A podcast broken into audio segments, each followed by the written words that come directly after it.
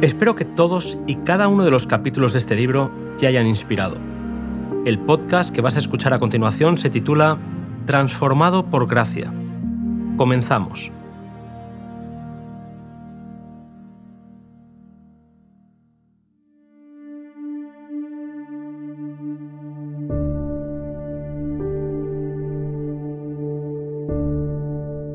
En la vida del discípulo Juan se ejemplifica la verdadera santificación.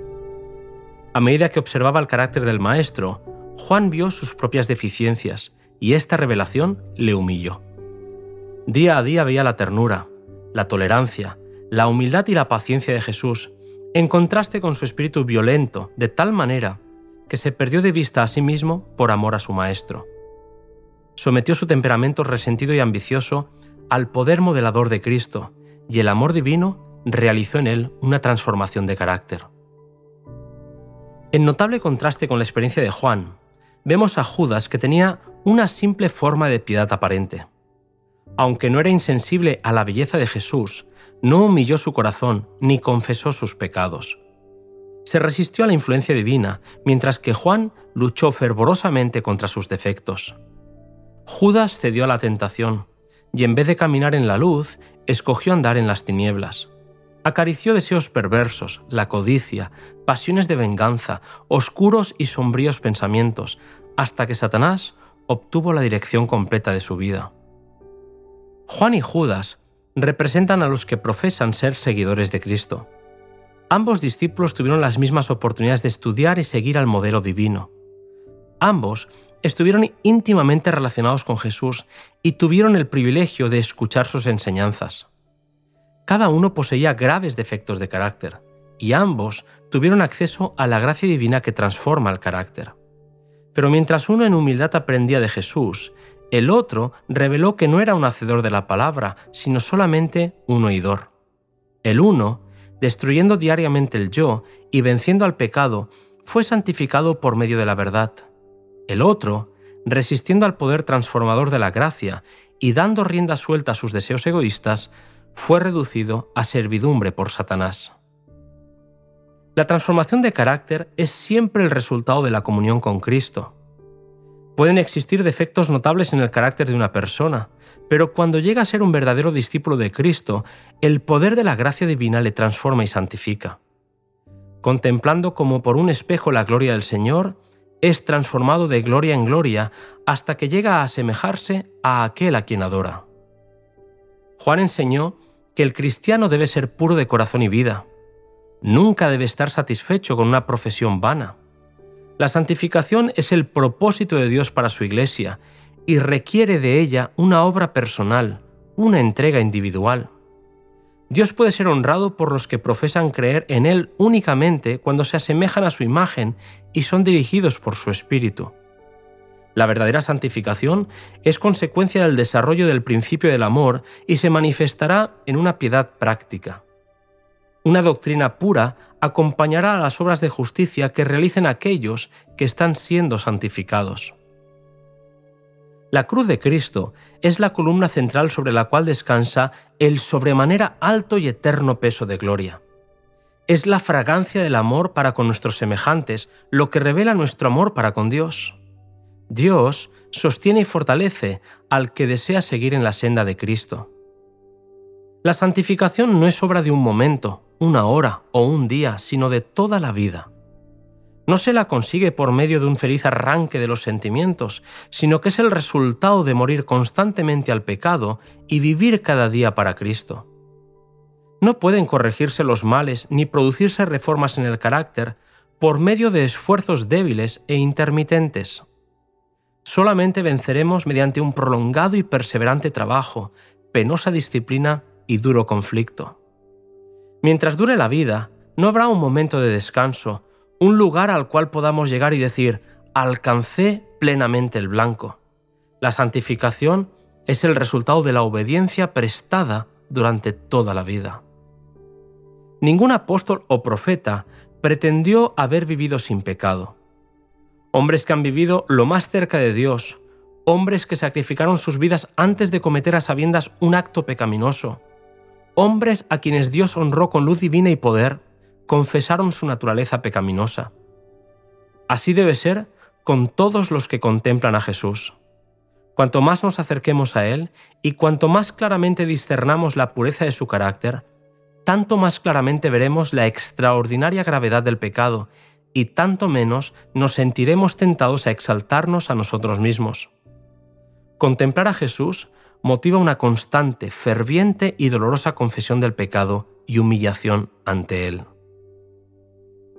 Nadie deshonre a Dios diciendo, no tengo pecado, soy santo. Nunca pronunciarán los labios santificados tan presuntuosas palabras. Pablo tuvo una revelación inigualable del Señor, y sus palabras fueron, no que ya lo haya alcanzado, ni que ya sea perfecto, sino que prosigo. Filipenses 3:12. La actitud de este apóstol es la que debe asumir cada discípulo de Cristo que anhele progresar en la lucha por la corona inmortal. Por su parte, Juan afirmó que si decimos que no hemos pecado, hacemos a Dios mentiroso. Por otra parte, hay quienes profesan santidad afirmando que están por completo con el Señor y sin embargo rechazan obedecer sus mandamientos. Juan afirma que el verdadero amor a Dios se revela en la observancia de los mandamientos de Dios. En sus cartas, Juan deja claro el lugar de la obediencia en la relación de amor entre Dios y sus criaturas. El que dice, yo le he conocido y no guarda sus mandamientos, el tal es mentiroso.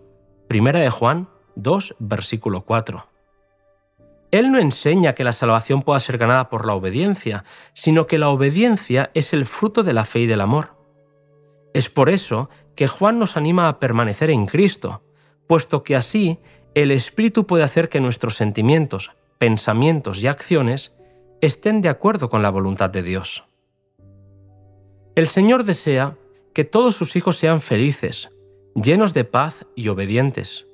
Mediante el ejercicio de la fe, el creyente llega a poseer esas bendiciones. Mediante ella puede ser suplida cada deficiencia de carácter, cada contaminación purificada, cada falta corregida, cada excelencia desarrollada. La oración es el medio provisto para tener éxito en el conflicto con el pecado y el desarrollo del carácter cristiano. Si pedimos conforme a la voluntad de Dios, la promesa es clara, se os dará.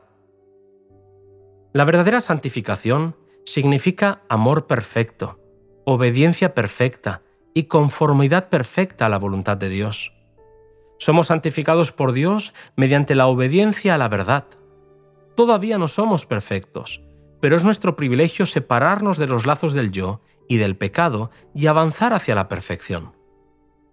La razón por la cual muchos en este siglo no realizan mayores progresos en la vida espiritual es porque interpretan que la voluntad de Dios es precisamente lo que ellos desean hacer. Hay quienes luchan durante un tiempo contra sus inclinaciones, pero se cansan y finalmente se rinden y caen bajo la tentación en vez de resistirla. Las instrucciones formuladas en la palabra de Dios no dan lugar para transigir con el mal. El camino a la salvación es estrecho y requiere una constante lucha contra el yo. Dios nos pide todo el corazón, démoselo. Es suyo, tanto por derecho de creación como de redención. Nos pide nuestra inteligencia, démosela, es suya. Pide nuestro dinero, démoselo, pues es suyo. Él sostiene ante nosotros el más alto ideal, el de la perfección. Pablo dijo que la voluntad de Dios es nuestra santificación. Vuestros pecados pueden aparecer ante vosotros como montañas, pero si humilláis vuestro corazón y los confesáis creyendo, os perdonará y limpiará de toda vuestra injusticia. Su ley es un eco de la voz de Dios que nos invita a desear la plenitud de la gracia de Cristo. Elena White concluye este capítulo diciendo, Mientras vuestra alma suspire por Dios, encontraréis más y más de las inescrutables riquezas de su gracia.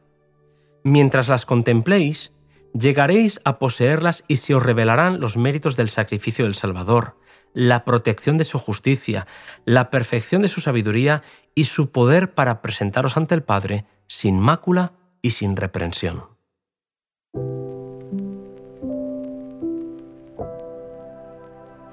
Querido amigo, desafiante es el capítulo que acabamos de oír. Dios nos invita a no conformarnos con menos.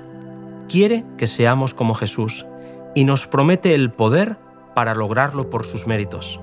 Nos vemos en el siguiente capítulo en la isla de Patmos.